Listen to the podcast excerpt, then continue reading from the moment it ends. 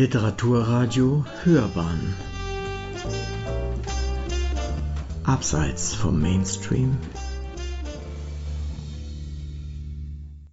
Schönen guten Abend. Wir sind wieder mal zusammengekommen, um Hörbahn on Stage zu machen. Vielleicht sogar zu feiern. Katharina Glück ist hier. Das ist nicht nur im Namen des Glücks, sondern wahrscheinlich auch, dass sie zu uns gefunden hat und auch mit uns zusammenarbeitet. Sie ist nämlich auch gleichzeitig Redakteurin hier bei uns, aber auch eine begnadete Schriftstellerin. Und sie wird im ersten Teil äh, ein Stück aus ihrem Roman lesen.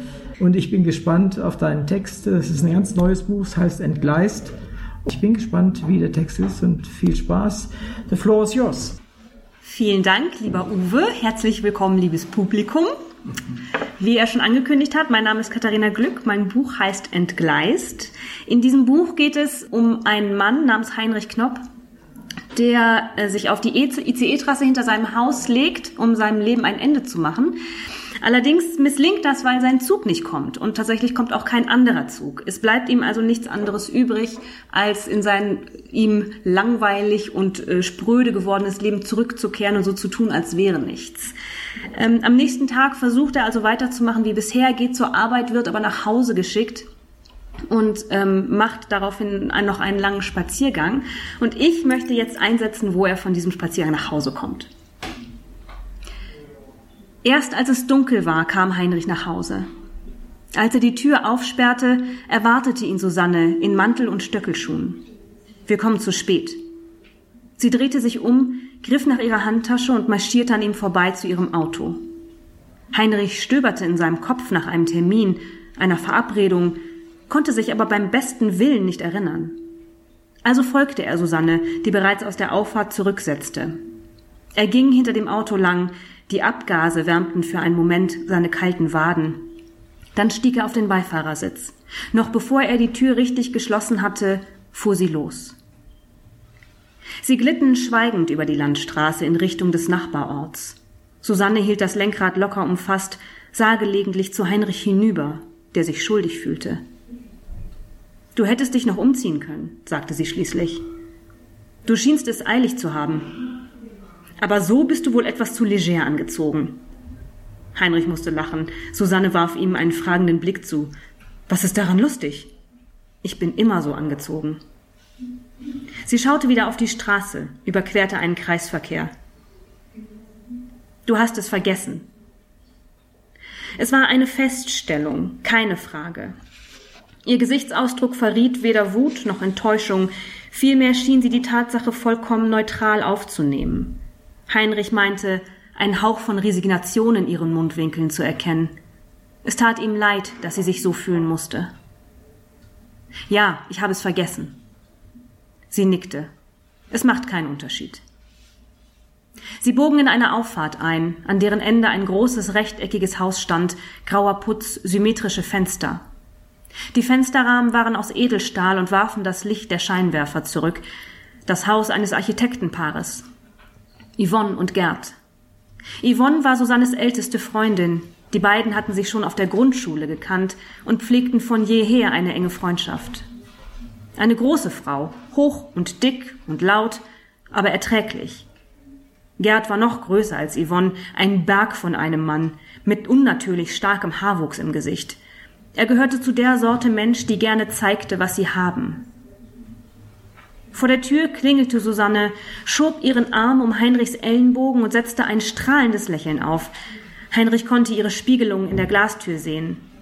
Hätte er sie nicht gekannt, hätte er ihr Lächeln für echt gehalten. So standen sie da, er mit seinem Strickpulli und seinem gescheitelten Haar über der rahmenlosen Brille, der es nicht schaffte, diesen Ausdruck von Verwirrung aus seinem Gesicht zu kriegen, und neben ihm Susanne, herausgeputzt und fröhlich. Heinrich war's, als hätte er fremde Menschen vor sich. Endlich ging das Licht im Flur an und das Spiegelbild wich einer enthusiastischen Yvonne, die auf die Tür zustürzte. Es gab Fisch in Salzkruste, dazu gedünstetes Gemüse und Salat. Brot nur für die Gäste. Yvonne hatte sich und Gerd auf eine Low-Carb-Diät gesetzt. Gerd stand auf, wenn er Wein nachschenken sollte, und legte sich ein Trockentuch über den Arm wie ein Kellner in einem vornehmen Restaurant. Die Frauen lachten jedes Mal hysterisch. Yvonne und Susanne warfen Gesprächsthemen durch den Raum wie Konfetti. Kaum hatte Heinrich sich etwas ausgedacht, das er beitragen konnte, ohne vollständig idiotisch zu klingen, waren sie schon beim nächsten Thema. Also blieb er die meiste Zeit stumm und beobachtete die anderen wie durch eine Glasscheibe im Zoo.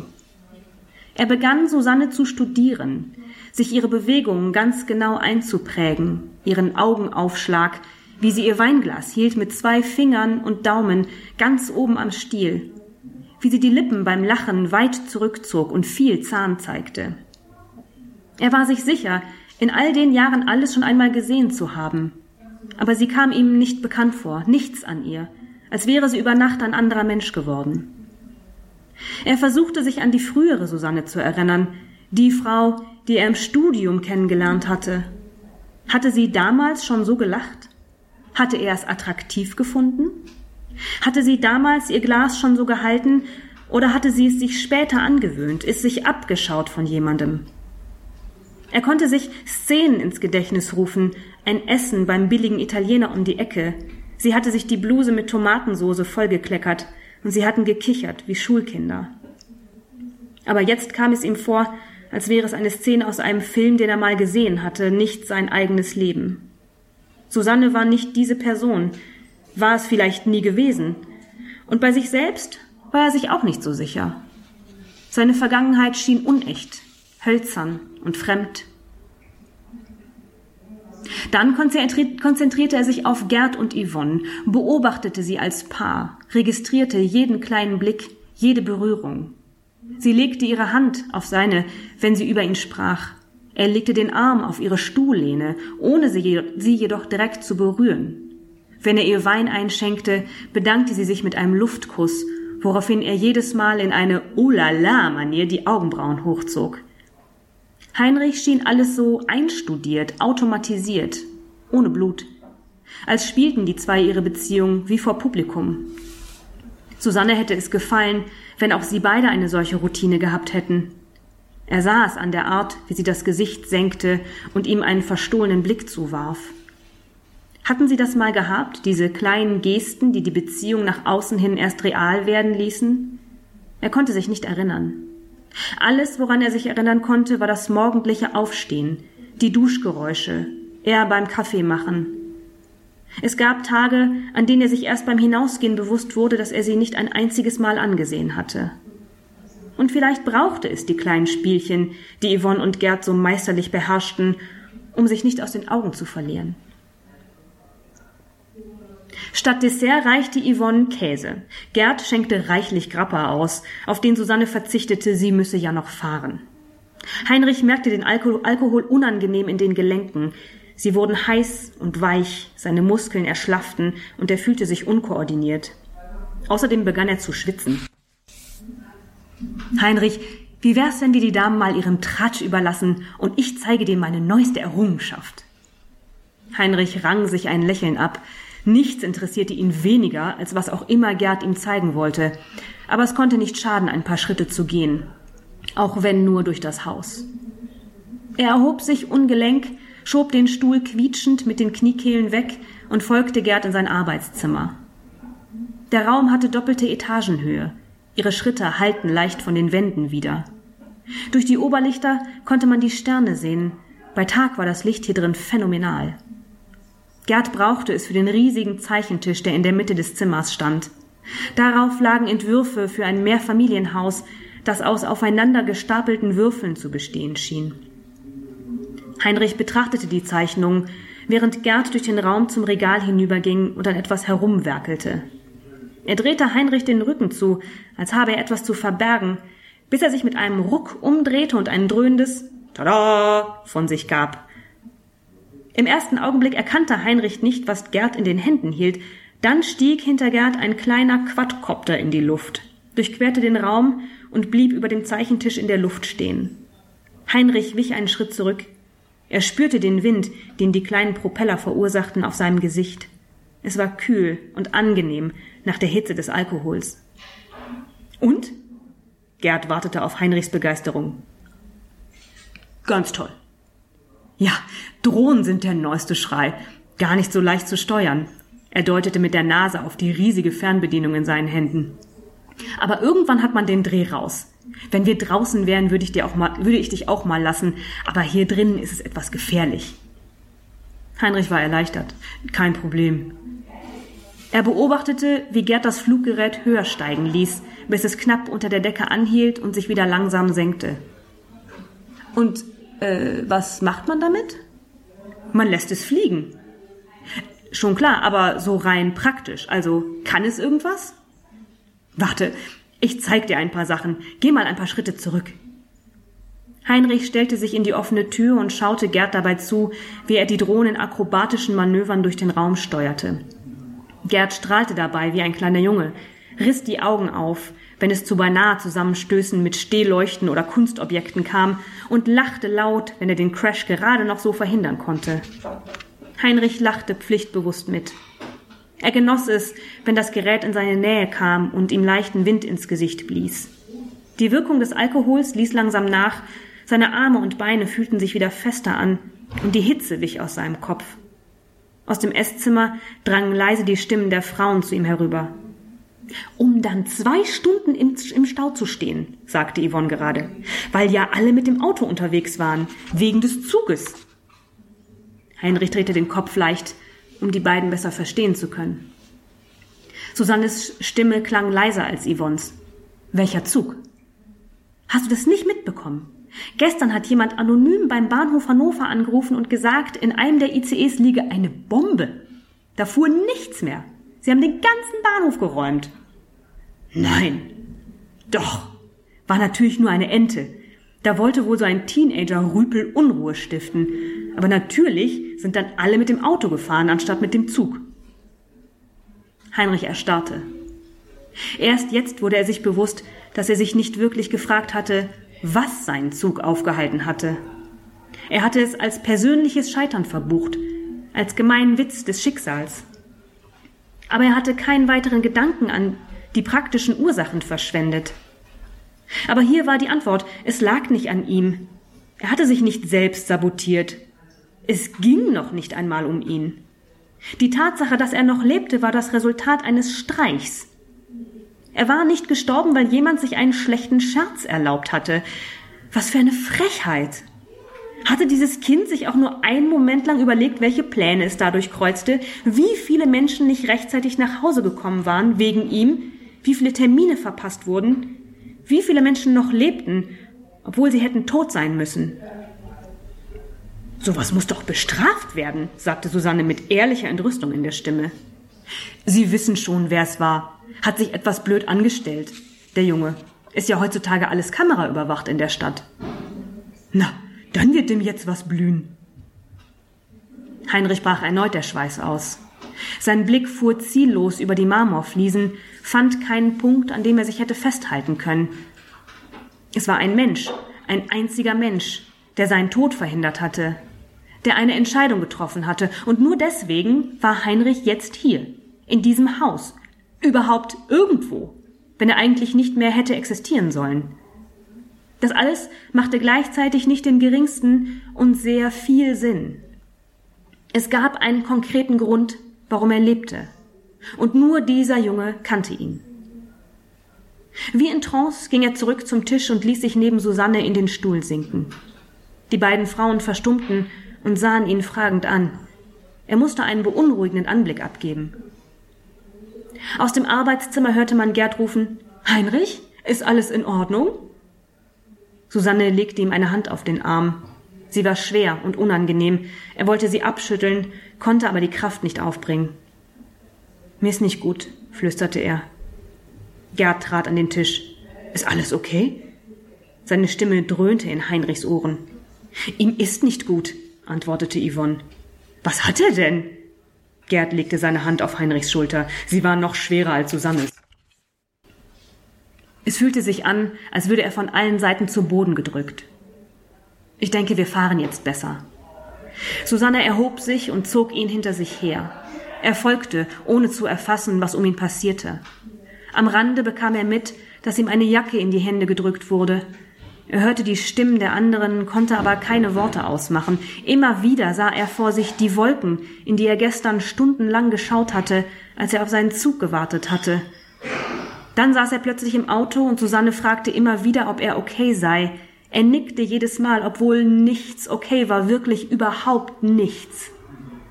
Er ließ das Fenster an seiner Seite ein wenig herunter und die kühle Nachtluft strich ihm um die Nase. Er begann zu frieren und das Gefühl half ihm, in die Gegenwart zurückzufinden. Als sie zu Hause ankam, hatte er sich so weit gefasst, dass er die Tür aufschloss und Susanne zuerst hindurchließ. In der Diele hängte er seine Jacke auf und blieb einen Moment planlos stehen. Sie legte ihm die Handfläche an die Wange und wartete darauf, dass er sich erklärte. Ich gehe ins Bett, sagte er schließlich und schob sich an ihr vorbei. Als er die Treppe hinaufstieg, spürte er ihren Blick auf seinem Rücken, und als sie sich ein paar Stunden später neben ihn ins Bett legte, stellte er sich schlafend. Dankeschön.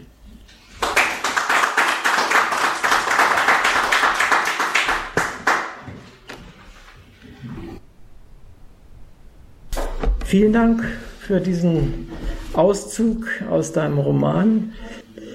Ist ja ein armer Kerl eigentlich, ne? Der da dein Held ist.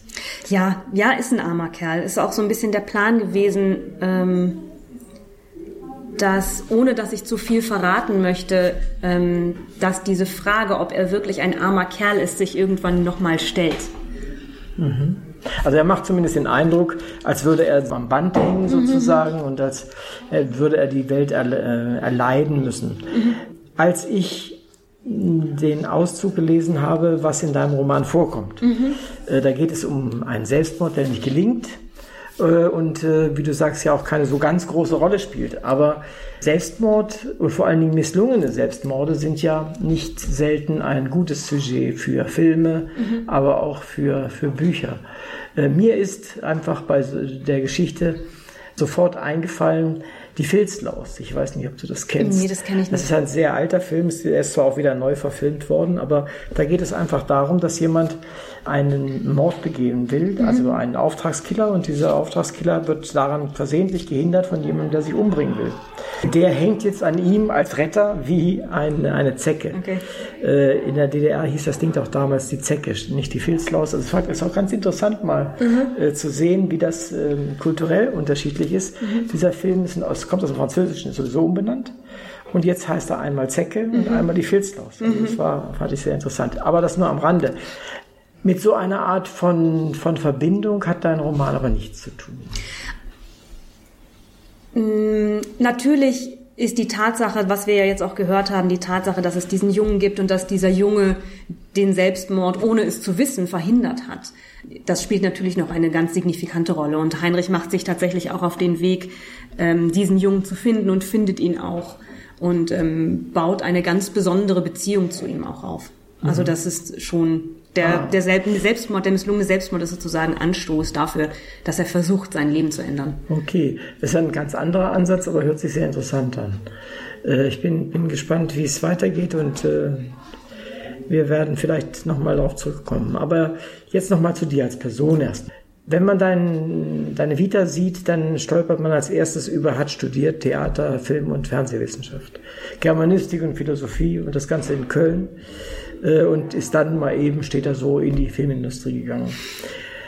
Als wenn das alles so einfach wäre. Was ist da passiert? Was hast du da gemacht? Warum studierst du solche Dinge? Und äh, wie war, war dein Leben zu der Zeit? Also ich muss ganz ehrlich sagen, das meiste, was in meinem Leben passiert ist, bis ich ungefähr ja, so Ende 20 war, ist aus eher ohne irgendwelche Entscheidungen passiert. Ähm, es war irgendwie von vornherein klar, dass ich studieren will gerne, äh, dass ich gerne Geisteswissenschaften studieren will. Ich habe lange mit mir gehadert, was das sein soll. Dann kam ich irgendwann auf, guck, du, du guckst doch gerne Fernsehen, mach doch das. Ähm, tatsächlich habe ich sehr viel ferngesehen in meiner Jugend. Insofern lag das irgendwie nahe. Köln war eine Traumstadt, in die ich immer wollte. Ich habe mich für eine an einer Uni beworben, ähm, habe zum Glück dann ähm, den Studienplatz auch bekommen ähm, und habe dann Theater, Film und Fernsehwissenschaft im Hauptfach studiert. Mhm. Wie lange ist das Studium überhaupt? Ich habe keine Das Ahnung. waren damals ja noch die Magisterstudiengänge. Das heißt, man hatte so eine Regelstudienzeit von elf bis zwölf Semestern. Elf Semester habe ich studiert. Und äh, dann äh, steht dann auch letztendlich auf deiner Webseite, Drehbücher wären dein Betätigungsfeld Mhm. gewesen. Drehbücher sind ja eine besondere Art von Literatur. Mhm. Es ist ja nicht einfach mal so eine Kurzgeschichte oder es ist nicht einfach ein, äh, ein Roman, sondern ganz, ganz viele Dialoge, ganz, ganz viele Situationen. Wie bist du darauf gekommen? Wie, wie bist, hast du dich da entwickelt? Ich habe, ähm, als ich aufgehört habe, also als ich fertig war mit, mit Studieren, habe ich ähm, erst ein Praktikum gemacht und dann Volontariat in einer Filmproduktionsfirma und das war mein Betätigungsfeld. Es ging halt viel um Kofinanzierung und deswegen habe ich auf meinem Tisch sozusagen den, den sogenannten Slush Pile, wie er heißt. Das heißt, ähm, all die, un, äh, die ähm, also unverlangt eingesandten Drehbücher Ah, okay. sozusagen, die sind bei mir gelandet und ich habe dann gefiltert, was ist gut und was nicht gut. Ähm, und insofern habe ich einfach unglaublich viel Drehbücher gelesen und habe mich dann auch mit Drehbuchtheorie auseinandergesetzt. Und es ist schon wahr, Drehbücher sind eine ganz eigene Kunstform eigentlich, auch nochmal unabhängig von dem Film, der nachher daraus gemacht wird. Ähm, und sind halt all das, was man in Büchern sehr lang ausgedehnt hat mit den verschiedenen Erzählsträngen, das ist halt in einem Drehbuch total komprimiert und du hast relativ klare Strukturen, wie etwas zu sein hat und insofern kommt man sehr schnell an diese Essenz von, was ist eigentlich gutes Storytelling und wie funktioniert das und wie müssen, wie muss die Geschwindigkeit sein und wo müssen die Wendepunkte kommen und all diese Sachen. Das war sehr hilfreich im weiteren Werdegang. Äh, man verknappt automatisch, denke ich mal. Das sowieso, klar. Und das merkt man deinen Kurzgeschichten, aber auch deinem Roman hier und da an, was ich jetzt gar nicht, ich finde das positiv, also, und ähm, du lässt es oftmals nicht zu, dass da unnötige äh, Halbsätze rum, rumgeistern, die dann einfach schön klingen, aber nichts bringen. Tatsächlich, ähm, ich habe ja auch eine Schreibgruppe und ähm, das, was am häufigsten kommt, ist, das habe ich noch nicht verstanden, das musst du noch ausbreiten, da musst du noch mehr erzählen. Also ich schreibe eher zu knapp, als dass ich zu breit schreibe. Findest du, dass das eine eigene Kunstform ist, so zu schreiben, oder ist das nur dein Stil? Knapp zu schreiben. Ja. Ich, ich glaube, das ist im Moment so ein Trend, deswegen habe ich Glück. Ähm, tatsächlich, egal wo man heute liest, ähm, ob im Internet oder in Schreibratgebern, das heißt ja immer, das muss gestrichen werden, das muss gestrichen werden und alle Adjektive rausstreichen und hier was rausstreichen, da was rausstreichen und knapp und kurz und so kurz wie geht. Insofern liegt mir das einfach gerade. Das ist, ähm, da passe ich gut rein im Moment. Ähm, allerdings gab es auch schon ganz andere Zeiten. Es gibt auch ganz andere Autoren. Also wenn man sich Helene Hegemann durchliest, die Adjektive über Adjektive und noch mehr Adjektive draufpackt. Und es ist trotzdem hervorragende Literatur. Also ich bin immer so kein Fan von, es gibt nur die eine Art und Weise, es gut oder richtig zu machen. Vielleicht liegt es auch daran, was man schreibt. Dann. Also ich meine, manches muss braucht eine höhere ja, Wortquote, sagen wir mal. Ja, natürlich. Wenn, ich denke mir, romantische Literatur äh, der verbal zu verknappen, ist schwierig. Die historische Literatur braucht unglaublich viel Platz, um Atmosphäre zu schaffen und überhaupt Eindrücke der ganzen Umgebung und so weiter. Das, dieses Jahr im Allgemeinen sind historische Romane ja ein bisschen umfangreicher. Ich kann mich erinnern, dass du mal gesagt hast, man schreibt am besten sein Buch erstmal hin, so wie man es denkt, und dann geht man hin und überarbeitet es und schmeißt raus, was überflüssig ist. So ähnlich hattest du es mal gesagt. Äh, Wie dick war denn dein Buch eigentlich, bevor es jetzt auf den Markt kam? Mein, mein Buch hat nicht viel eingebüßt. Mein Buch musste tatsächlich noch ein bisschen erweitert werden. Tatsächlich. Also im- immer mal wieder. Es waren immer wieder Sachen, die einfach zu, wo zu wenig war, wo die, wo ich die Übergänge und die Entwicklung in meinem Kopf äh, gut strukturiert hatte, aber sie standen noch nicht auf dem Papier. Aber es ist nicht mehr viel rausgeflogen. Also es sind ein paar Kapitel haben sich noch verändert im Lektorat, ähm, Passagen, die ich umgeschrieben habe, aber rausgeflogen ist eigentlich nichts. Es gibt ja die berühmt-berüchtigten Leerstellen, die letztendlich der, den der Leser ergänzen muss oder soll. Äh, Wie siehst du das? Knapp schreiben ist eine Sache, aber Leerstellen schreiben ist eine andere. Es ist, glaube ich, nichts, was ich bewusst mache, wenn ich es überhaupt mache. Ich bin mir unsicher. Ähm ich denke, dass jeder Leser sich selbst in so ein Buch mitbringt. Und natürlich ist es vielleicht auch ein bisschen Ausrede dann zu sagen, je mehr Leerstellen man drin hat, desto mehr kann der Leser sich irgendwie selbst reinbringen und das dann auffüllen mit sich selbst und es dann gut finden. Ähm aber Also es ist, ich bin, ich bin auch ein Freund davon. Ich mag es, wenn nicht alles mir auserzählt wird. Ähm, ich bin auch ein Freund des offenen Endes, wenn es dann mal reinpasst. Gerade weil ich auch viel Kurzprosa geschrieben habe und auch kurz, viel Kurzprosa lese. Und da ist ja auch viel mit offenen Enden gearbeitet, aber also ich habe da keine Theorie zu, leider. Mhm. Ja, ich finde, man braucht nicht unbedingt eine Theorie, sondern ja. es ist eher so, ich, ich leide manchmal auch unter diesem Leerstellen-Phänomen. Mhm ich denke mir immer, ich muss noch weniger erzählen, weil das, was ich sage, das versteht man schon. Also ich, ich begehe vielleicht diesen Irrtum, den Leser zu überfordern. Das wiederum war vor einiger Zeit mal ein, ein Fluch schon oder eine Ausrede für die intellektuellen Schreiberlinge, äh, die dann gesagt haben, also wenn du das nicht verstehst, dann bist du zu dumm, aber mhm. ich habe das schon richtig geschrieben. Umgekehrt sagt das niemand. Naja, doch, ich sage das im Lektorat natürlich schon manchmal, dass ich, dass ich jemandem sage, ähm, dass er seine Witze zu sehr ausbreitet. Der Leser versteht es auch mit drei Sätzen weniger mhm. und findet es trotzdem lustig. Mhm. Und findet es dann eben nicht mehr lustig, wenn jetzt noch drei Sätze dazukommen, die es erklären. Mhm. Also andersrum gibt es das auf alle Fälle auch. Wie ist denn da der Unterschied zum Gespräch. Also wenn wir, im Augenblick reden wir ja nicht ganz normal. Ne? Wir, wir führen ja ein Interview. Mhm. Äh, du hörst immer brav zu, bis ich zu Ende bin. Ich höre brav zu, wenn du zu Ende bist. Wir führen also kein wirkliches Gespräch. Äh, wo ist denn der Unterschied zwischen dem, was du da äh, zum Beispiel gerade geschrieben hast, was ja teilweise Gespräche waren, und einem wirklichen Gespräch? Oder sollte da keiner sein in der Literatur? Ich persönlich finde, es muss einer sein. Wenn man ein Gespräch so hinschreibt, wie man ein Gespräch tatsächlich auf der Straße hört, ist es meiner Ansicht nach unleserlich. Ähm, ich glaube, es gilt, einen guten Mittelweg zu finden. Ähm, dass man den Leser nicht überfordert mit äh, zu langen Sätzen, dass niemand monologisiert, dass wir kein Imperfekt benutzen zum Beispiel in Gesprächen, sondern eher das Perfekt benutzen. Ähm, aber trotz allem bin ich ein großer Freund der ganzen Sätze. Mhm. Auch in Gesprächen. Ja, die ganze Sätze ist gar nicht mal so sehr das, was ich meine, sondern eher solche Dinge wie einen Satz im Konjunktiv zu Ende zu führen, den man im Konjunktiv be begonnen hat. Machen wir im Gespräch nie. Mhm. Das, kriegen wir, das kriegen wir zwar hin, wenn wir das wollten, ja, ja. einigermaßen die Sprache beherrschen, tun wir aber nicht. In einem Buch machen wir das aber tatsächlich. Ja. Wenn man es nicht tut, dann wird es als Fehler gewertet. Verlieren wir dadurch nicht etwas Wirklichkeit? Ich bin mir nicht sicher, dass die Wirklichkeit tatsächlich da drin steckt. Mhm. Dass die Wirklichkeit tatsächlich in der äh, äußeren Repräsentation des Gesprächs Wort für Wort steckt, sondern in dem, was gesagt wird. Und nicht so sehr, wie es gesagt wird. Ja, beziehungsweise wie es gesagt wird, ist natürlich auch relevant, aber es, es ist wie in der Kunst die eins zu eins Wiedergabe, die man ja auch in der Fotografie nicht hat. Es ist immer ein Ausschnitt, es ist immer eine Auswahl, mhm. es ist immer eine Belichtung die Wahrheit steckt im Dazwischen, zwischen dem Bild und dem Rezipienten. Mhm, verstehe.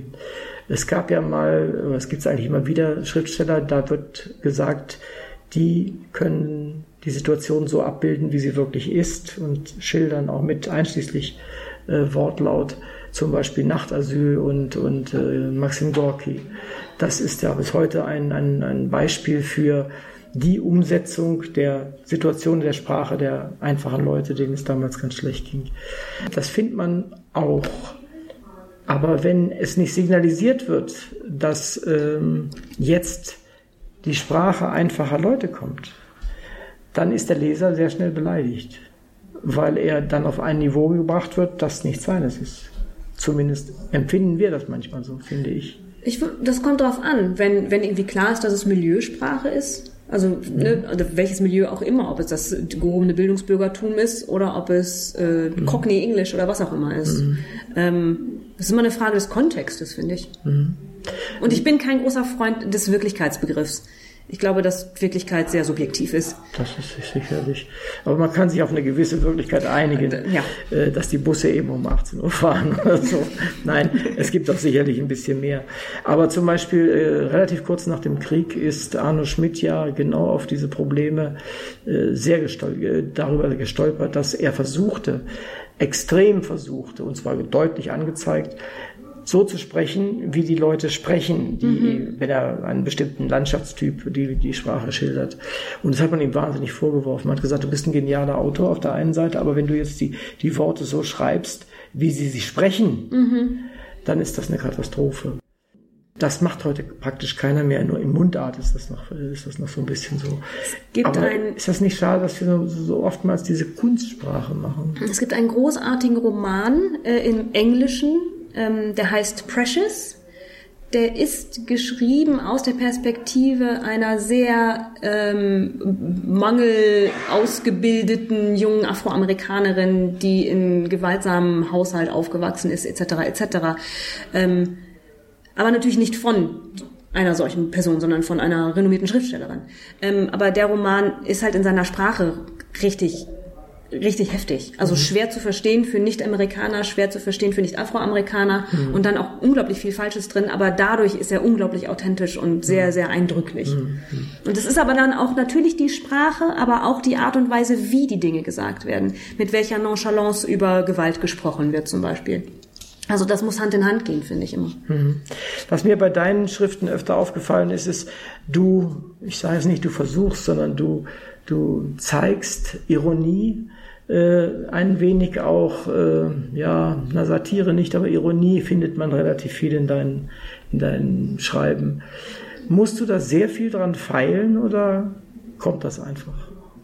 Ich bin persönlich immer überrascht, wenn Leute sagen, dass sie Sachen, die ich geschrieben habe, lustig finden. Ähm, Lustig wollte ich damit nicht aber, sagen. aber zumindest, dass sie zum Schmunzel bringt. Also manchmal, manchmal sehe ich selber, wie jetzt auch hier in dieser Szene, die ich vorhin gelesen habe, das Gespräch zwischen äh, zwischen den beiden Frauen oder auch ähm, die Art und Weise, wie Gerd und Yvonne überhaupt miteinander sprechen oder mit den anderen sprechen. Klar, da, das, da hatte ich eher Angst, dass ich drüber schieße, ehrlich gesagt. Normalerweise ist Humor etwas, von dem ich eigentlich immer sage, dass ich das nicht so gut kann und dass ich da eher Abstand versuche von zu nehmen. Insofern, wenn es passiert, passiert es eher unbewusst, würde ich sagen. Du hast einen Satz geschrieben, der hat mir besonders gut gefallen. Nämlich, wenn man weiß, dass der gute Mann sich da hat umbringen wollen, ist das ein, guter Satz. Wie viele Menschen noch leben, obwohl sie tot sein sollten? Und das in einer Aufzählung von, was einfach für, für Folgen so eine Bombendrohung hat. Das fand ich schon sehr frech eigentlich. Ja. Das, das, das merkt ja niemand eigentlich. Also der, von denen dort in der Szene merkt es ja niemand, was da gesagt wurde. Das war die Grundidee. Das, das war die erste Idee, wie ich auf das Buch gekommen bin. Das war dieses in einem verspäteten Zug zu sitzen oder in einem ausgefallenen Zug oder was auch immer. Ähm, und sich zu überlegen, oh Gott, und dann sind da neulich erst in so einem Aus oder so einem verspäteten Zug Menschen, die zum Frankfurter Flughafen wollten und dann ihren Flug verpasst haben wahrscheinlich. Dieses ne, Menschen, die auf Hochzeiten wollen und nicht rechtzeitig ankommen und dann kamen mir all diese Gedanken und dann kam mir dieses, und dann liegt da jetzt einer und der stirbt jetzt nicht. Das fand ich eine tolle Zusammenstellung mit dieser Idee, mit diesem sehr lapidaren, öffentlich geäußerten Satz in dieser Runde, den aber niemand registriert. Weil er ist ja falsch eigentlich. Die tot sein sollten, ne? wenn niemand sollte tot sein, wenn ein Zug zu spät kommt, eigentlich. Eigentlich nicht. Ne? Das ist eine absurde Äußerung. Das hat mir gut gefallen. Also tatsächlich. Das Buch jedenfalls ist äh, ein schönes Buch, es ist gut geschrieben, es ist knapp geschrieben, äh, hat auch einen, manchmal einen kleinen, was ich gesehen habe, einen kleinen zynischen Touch, was ich sehr mag. Und ich kann es nur empfehlen, dass äh, sich das mal zu kaufen und anzusehen und zu lesen.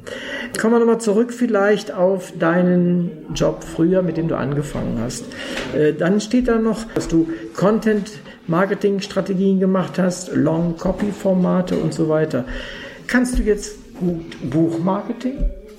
Oh Gott, ähm, nee, ähm, also wahrscheinlich sollte ich das, aber es sind immer zwei verschiedene Paar Schuhe, ob man das für einen Kunden oder für sich selber macht. Tatsächlich sind mir allerdings einige Dinge nicht fremd. Also mir ist es jetzt nicht fremd, ähm, auf den sozialen Medien unterwegs zu sein. Äh, Mir ist es nicht fremd, auch mal Geld in die Hand zu nehmen, um eine Anzeige zu kaufen. Ich weiß, dass man persönlich auf die Leute zugehen muss. Ich weiß, wie penetrant man sein muss. Das dann zu, für sich selber zu sein und für das eigene Projekt zu sein, ist natürlich schwieriger als für ein Produkt oder eine Firma oder einen Kunden. Ähm, aber also es, es ist mir alles nicht fremd, es ist mir nicht neu, sagen wir es so. Für viele Autoren, die aus einer ganz anderen Ecke kommen, ist das ja ein ganz neues Feld. Das ist bei mir jetzt nicht der Fall, denke ich.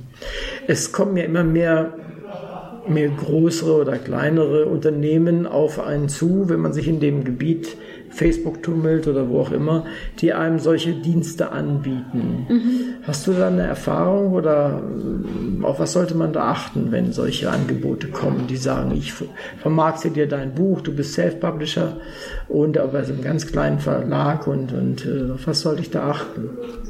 Also wichtig ist ähm, als allererstes wahrscheinlich, dass man, ich, persönliche Empfehlung, also wenn man Leute kennt oder Autoren kennt, die sowas mal gemacht haben und die mit dem, mit der Firma erfolgreich waren oder die da großen Spaß dran hatten oder die das zumindest gut fanden, ähm, dann ist das immer schon ein Hinweis darauf, dass es keine Abzocke ist. Ähm, wichtig finde ich auch, dass man sich ganz klar sagen lässt, was man für sein Geld bekommt. Wirklich ganz, ganz klar, dass das irgendwo auch festgelegt ist, vielleicht vertraglich zumindest in E-Mails steht, damit ähm, man einfach auch weiß, womit man umgeht und viele dumme Fragen stellen. Wenn man sich nicht auskennt, ich bin ein großer Freund von dummen Fragen. Mhm. Das ist insofern gut, weil das äh, stellt oftmals die Leute bloß, weil die haben nämlich den, den Zwang, einfach beantwortet werden zu müssen. Mhm. Und man kann sie dann nicht zulabern, die Leute. Das, mhm. ist, das funktioniert dann nicht mehr. Ja, ja. So nach der Devise, es gibt hunderte von Gründen, das zu tun, dann sagst du, nenn mir einen. Mhm. Ja, das ist natürlich, äh, das sollen die Leute machen. Auf der Ebene fragen, finde ich auch. Also ja. Das finde ich unbedingt. Auch wenn man irgendwas nicht versteht und man bekommt eine Antwort und man versteht es immer noch nicht, ja, nochmal. Genau. Ruhig nochmal. Also man gibt Geld dafür aus. Man hat ein Anrecht darauf zu wissen, wofür man da Geld ausgibt. Ganz genau. Also insofern, äh, ich merke, das nimmt gerade zu in, in Facebook Facebook, finde ich. Ja. Ich denke, Teile unseres, unserer Zuschauer werden jetzt nicken. Die werden das auch so bemerken. Und, das ist also, und vor allen Dingen muss man nur, wenn man ein bisschen Erfahrung hat, nur mit einem Auge hingucken, dann weiß du, dass das nicht läuft und äh, nur Geldmacherei ist. Muss man aufpassen. Ich arbeite ja auch mit vielen Self-Publishern zusammen und die ja. kaufen ähm, Dienstleistungen in den verschiedensten Bereichen ein. Mhm. Ähm, und da gibt es, inzwischen gibt es ja so Allround-Anbieter, die dir das ganze komplett zufrieden Paket schnüren. Man muss wissen, was man. Muss man aber sein Auto verkaufen, dann so ungefähr. Wahrscheinlich. ähm, damit bringt uns das aber zum nächsten Thema, nämlich zu deinem jetzigen Hauptberuf, Lektorin. Du mhm. bist Lektorin. Warum und was gefällt dir daran?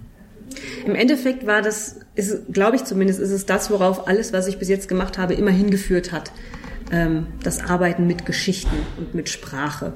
Ähm, es war, also was mich dahin geführt hat, war tatsächlich die Arbeit am eigenen Buch und auch die Arbeit mit anderen an ihren Büchern in meiner Schreibgruppe, vor allem nachdem unsere erste Schreibgruppenfrau, Freundin, die Susanne Ospelkhaus, ihren Jugendroman ähm, tatsächlich bei einem Verlag platzieren konnte und dann aber nochmal so bearbeiten musste, hat sie das an uns weitergegeben. Und das war das erste Mal, dass ich an einem kompletten Buch das nicht ich selbst geschrieben habe, gearbeitet habe. Mhm. Und das war, hat so einen Spaß gemacht und sie hat gesagt, dass es so hilfreich für sie war, dass ich gedacht habe, okay, gut, das probieren wir jetzt mal richtig. Mhm. Dann habe ich ein paar Weiterbildungen gemacht und ähm, mich dann in den einschlägigen Foren listen lassen und dann ging es auch relativ flott, dass ich damit jetzt ganz gut meinen Unterhalt bestreiten kann.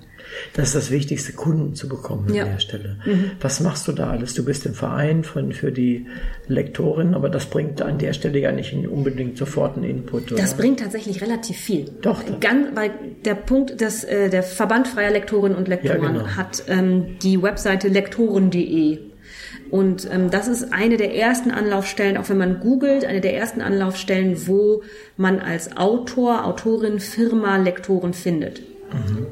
Und da ähm, erstellt man sozusagen ein Profil, man gibt es dann ein und da suchen die Leute dann nach dem, was sie wollen. Und ich glaube, was bei mir auch ganz hilfreich war, ist, dass ich ähm, Science Fiction als Genre angegeben habe, weil ich das sehr liebe. Und es gibt nicht viele, die Science Fiction lektorieren, warum auch immer. Ich weiß es nicht, aber es ist ein relativ kleiner Teil der Leute, die da gelistet sind. Viele machen gerne Romance, Krimi, Thriller. Das sind so die, die Klassiker. Mhm. Aber Science Fiction machen nicht viele. Er hat oftmals eine technische Komponente, die manch einer nicht mag, aber so technisch sind die meisten Science Fiction ja nicht. Eben, ist ja so viel Hard Science Fiction wird ja gar nicht mehr geschrieben. Aber ich weiß es nicht. Vielleicht ist es auch ein Genre, das den Leuten nicht liegt in der Literatur. Ich weiß es nicht. Also ich höre tatsächlich auch immer mal wieder ähm, von Bekannten, die, ähm, ich habe eine Bekannte, die studiert gerade, ähm, wie heißt das, Verlagswesen. Mhm. Und die hat auch gesagt, sie hat neulich so eine Umfrage rumgeschickt, da kam Science Fiction als Genre schon gar nicht mehr drin vor.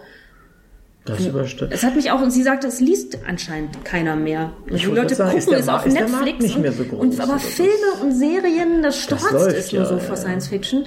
Ich weiß es nicht, kannst du nicht sagen. Ich habe keine Einblicke in dieses, welche Genres sich gerade gut Das ist verkaufen. welche erstaunlich, ja. Müssen wir mal gucken. Ich überlege gerade, ob wir schon mal ein Science Fiction hier hatten. Ich glaube nicht. Ich glaube nicht. Also muss ich Patterson mal einladen, der damals den ersten Preis bekommen hat beim Storyteller Award. Ah, okay. Da dem habe ich noch was gut. also insofern ist das vielleicht gar nicht so schlecht, weil der hat einen schönen Science Fiction geschrieben. Mhm. So viel ich weiß, wird der auch jetzt verfilmt. Also das ist wirklich schön. Nee, das wundert mich. Auf der anderen Seite, du sagst, es gibt viele Science Fiction äh, im Fernsehen. Ja, Das sind aber alte Stämme sozusagen, die immer weitergeführt werden. Und es sind, es sind auch tatsächlich ganz alte Bücher, auf die Ja, inzwischen ja, zurückgegriffen ja, wird, die jetzt als Serien neu rauskommen oder so. Ja, ja. Naja, müssen wir vielleicht anfangen, Science Fiction zu schreiben. Oder ich muss die, dann kannst du die lektorieren. Ja, ich habe da schon so eine Idee in meinem Kopf. Irgendwann schreibe ich auch. Ah, na gut, dann bin ich gespannt. Gibt es irgendwas, wo du sagst, was du anders machst als äh, die dir bekannten Lektoren?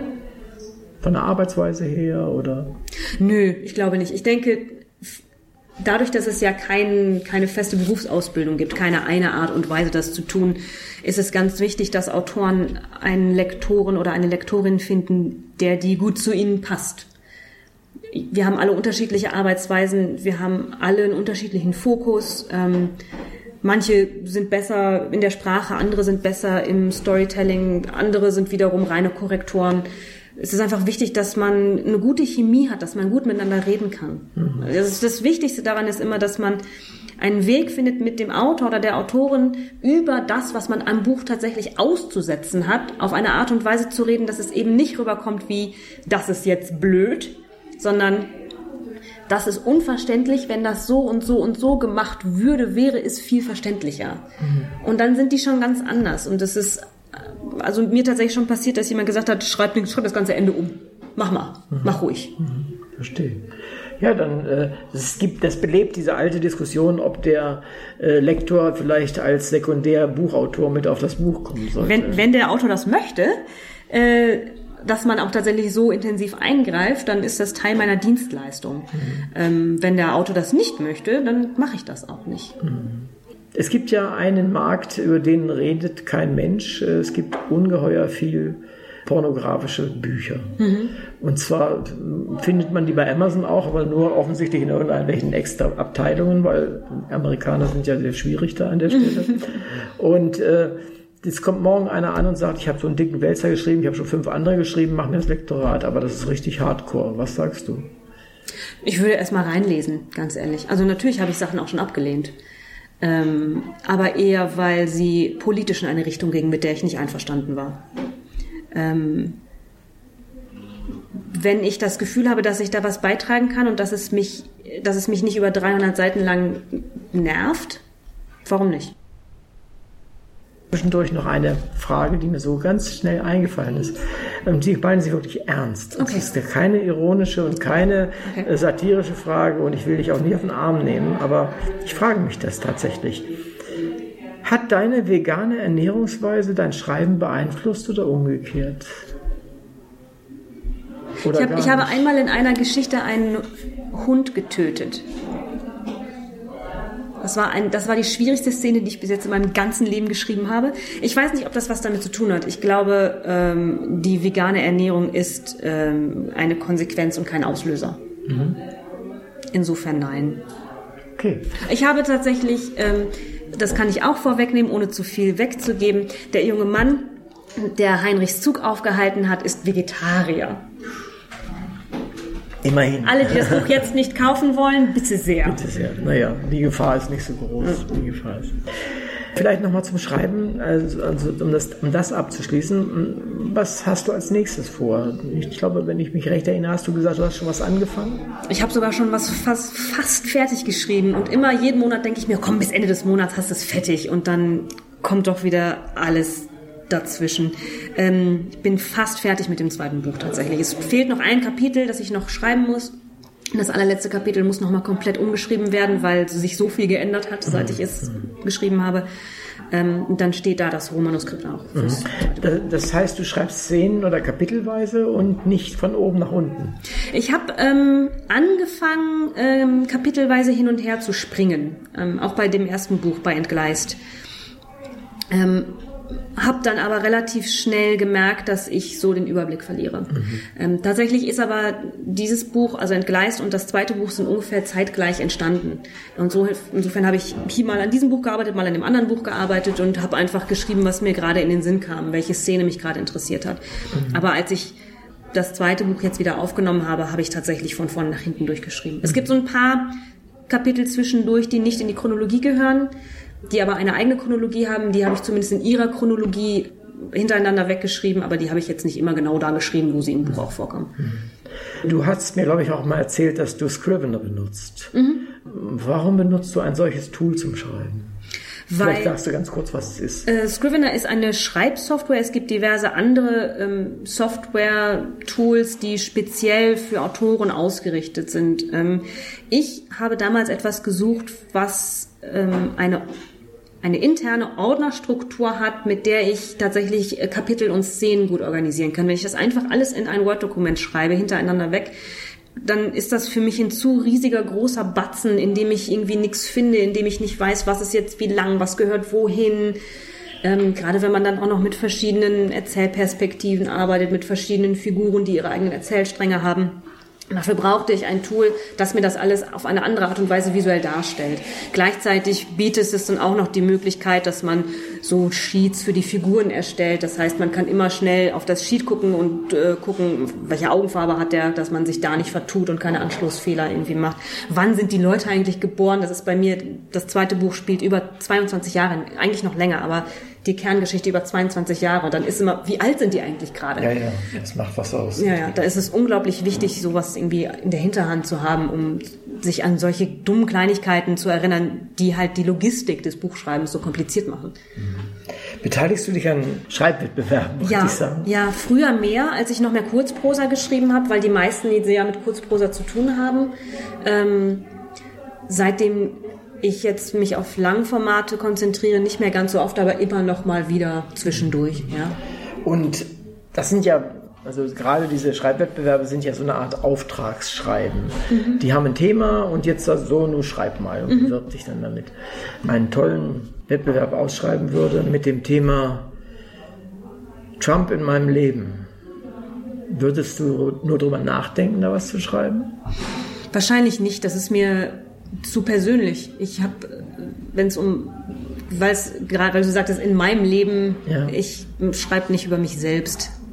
Das interessiert mich irgendwie nicht. Mhm. Ähm, und ich schreibe auch nicht gerne über so super konkrete Sachen. Also ich mag Themen, die so ein bisschen abstrakter sind. Mhm. die mehr Freiraum erlauben, wo, nicht am, wo man nicht so denken kann, am Ende kommt halt 5000 Mal dieselbe Geschichte leicht verändert raus. Mhm.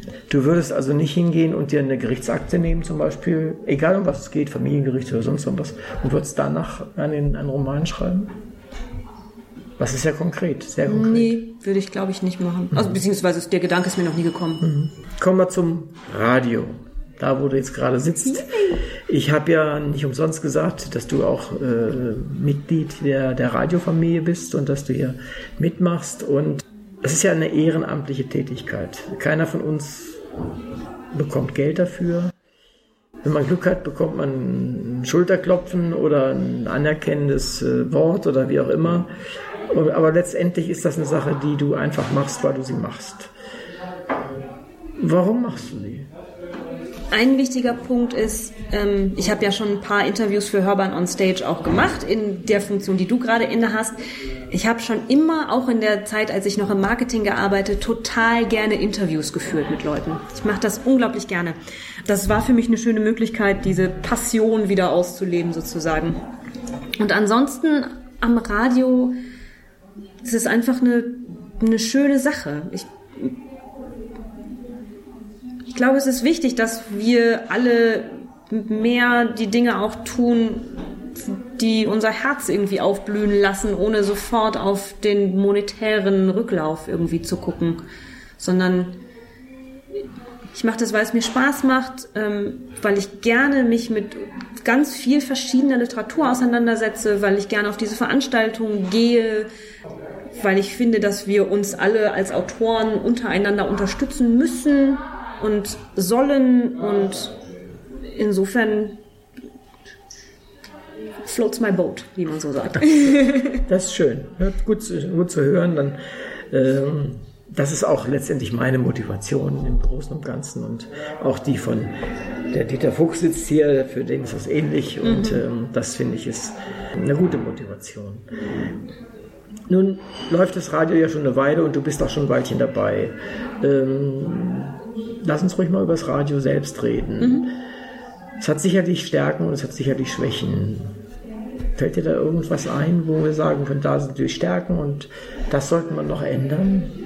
Ich habe dadurch, dass wir alle in München sitzen, haben wir so eine sehr ähm, regionale Konzentration, die einfach dadurch kommt, dass wir ähm, Veranstaltungen in München und im Münchner Umland besuchen können, praktischerweise. Ähm, ich glaube, es wäre schön, wenn wir Anlaufstellen in anderen Städten finden würden, in Hamburg oder in Berlin oder in Köln. Einfach vielleicht Leute, die sich da mit engagieren und halt in ihrer Stadt, in ihrem Umfeld sich noch so ein bisschen mit einbringen. Das fände ich total schön, weil es dann auch noch so ein anderes Kolorit einfach kriegt. Ja, äh, ich versuche das auch Ja, schon. ja, das weißt ja du ja auch. Es ist schwierig, äh, weil halt tatsächlich kein Geld fließt. Also Ja, die Reisen dahin geht nicht. Man braucht vor Ort natürlich jemanden. Ich hätte es auch gern.